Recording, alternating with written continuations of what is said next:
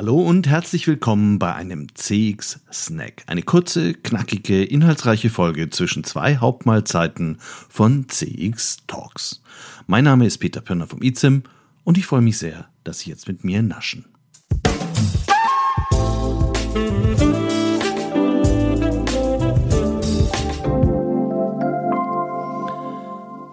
Was bedeutet Repräsentativität in der CX-Forschung? Heute möchte ich Ihnen dieses aus meiner Sicht sehr wichtige Konzept für Kundenbefragungen näher bringen. Das, weil es häufig sehr technisch erklärt wird, oft missverstanden wird. CX Talks wird diesen Monat unterstützt von FIR, einem führenden Technologieanbieter für Cloud Contact Center in der Dachregion.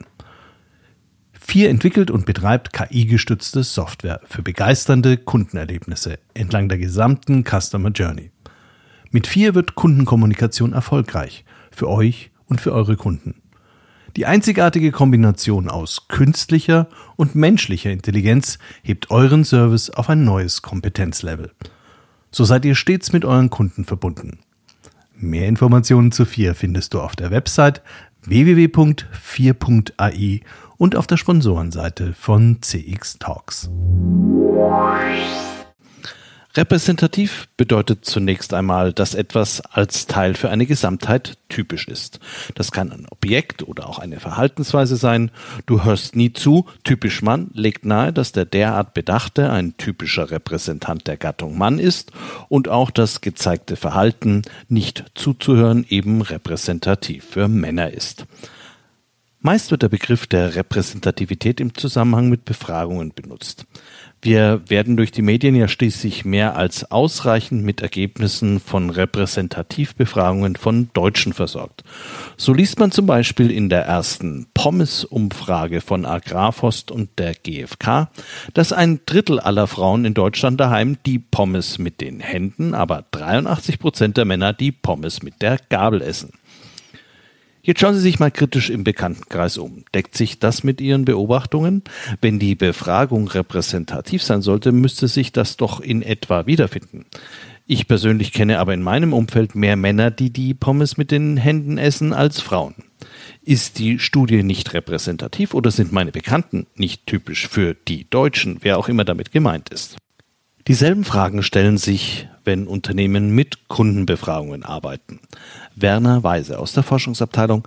Die Hälfte der befragten Kunden finden unsere neue Produktidee wenig oder überhaupt nicht interessant. Antwort des Innovationsteams, also die Kunden, die ich kenne, fanden das alle klasse. Sind die Ergebnisse bei 20 Befragten überhaupt repräsentativ? Killerargument. Ein anderer meint, ich habe gehört, dass Stichproben unter 1000 überhaupt nicht repräsentativ sind. Jetzt wird's schmutzig, denn repräsentativ hat nicht zwingend oder alleine etwas mit der Anzahl der Befragten zu tun. Beispiel von eben.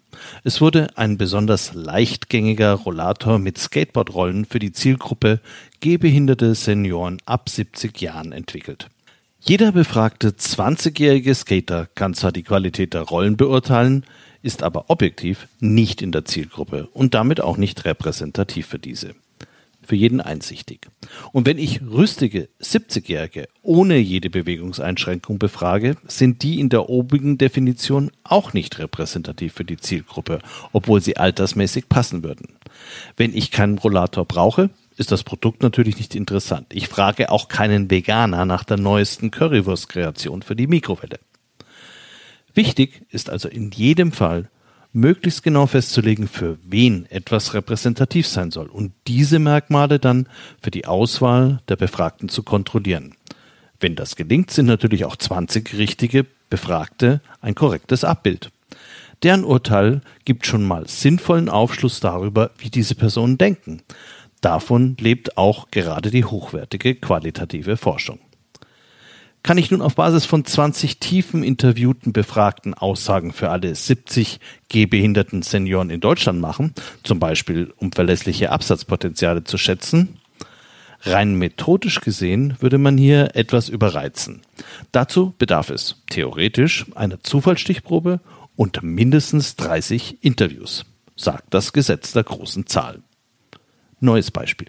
Ziehe ich eine Zufallsstichprobe aus einer Liste von, sagen wir, fußballbegeisterten Deutschen ab 14 Jahren, komme ich mit 30 Interviews aber wahrscheinlich nicht sehr weit. Grund hierfür ist, dass Menschen ja nur repräsentiert werden, wenn jemand aus dieser Gruppe auch tatsächlich befragt wurde. Fast 24 Millionen Deutsche interessieren sich besonders für Fußball, laut einer Allensbach-Umfrage aus dem Jahr 2020. Ich brauche deshalb also zum Beispiel Antworten aus allen relevanten Altersklassen. Wenn mir niemand aus der Altersgruppe 20 bis 39 geantwortet hat, kann ich streng genommen auch nichts über diese Gruppe aussagen. Meine Ergebnisse wären dann bestenfalls repräsentativ für die fußballbegeisterten Deutschen zwischen 14 und 19 und dann wieder ab 40 Jahren. Kann kein Mensch mitarbeiten, kann aber zufällig genauso entstehen. Deshalb benutzt man größere Stichproben und man versucht Mindestquoten für bestimmte Teilgruppen vorzugeben. Mindestens 30, wenn ich diese Gruppe isoliert analysieren will, sonst halt in etwa nach der Verteilung in der Bevölkerung, wenn ich diese kenne.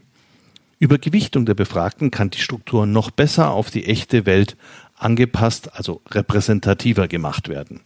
Und so entstehen dann typische Stichproben in der Forschung zwischen 100 und 1000, selbst wenn 30 als Minimum theoretisch reichen würden. 1000 befragte Fußballbegeisterte 14 bis 19-Jährige bleiben aber, was sie sind.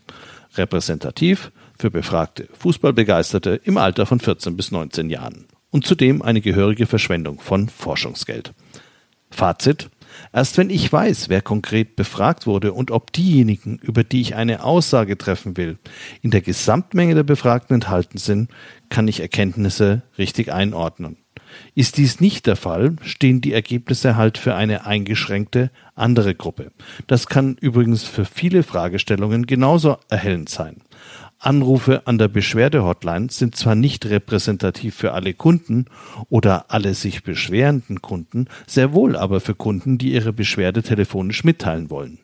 Man muss sich dessen bewusst sein, damit man die richtigen Schlüsse zieht. Und deshalb ist vor allem diese Frage so wichtig. Für wen sind die Ergebnisse repräsentativ? Probieren Sie es doch mal aus.